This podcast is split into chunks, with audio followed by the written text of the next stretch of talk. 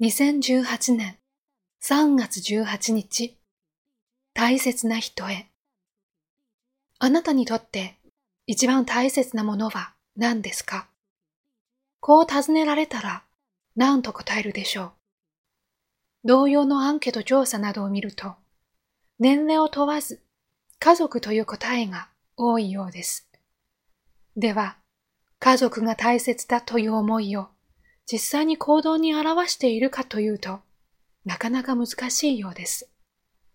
その理由としては、いちいち行動に表さなくても、自分の思いは伝わっているはずだと自己完結してしまうところにあるのかもしれません。また、近い間柄ゆえに照れくさい思いもあるものです。思いを行動に表すとは、具体的にどのようなことなのでしょう？一番シンプルで、いつでもできることは、言葉にして伝えることです。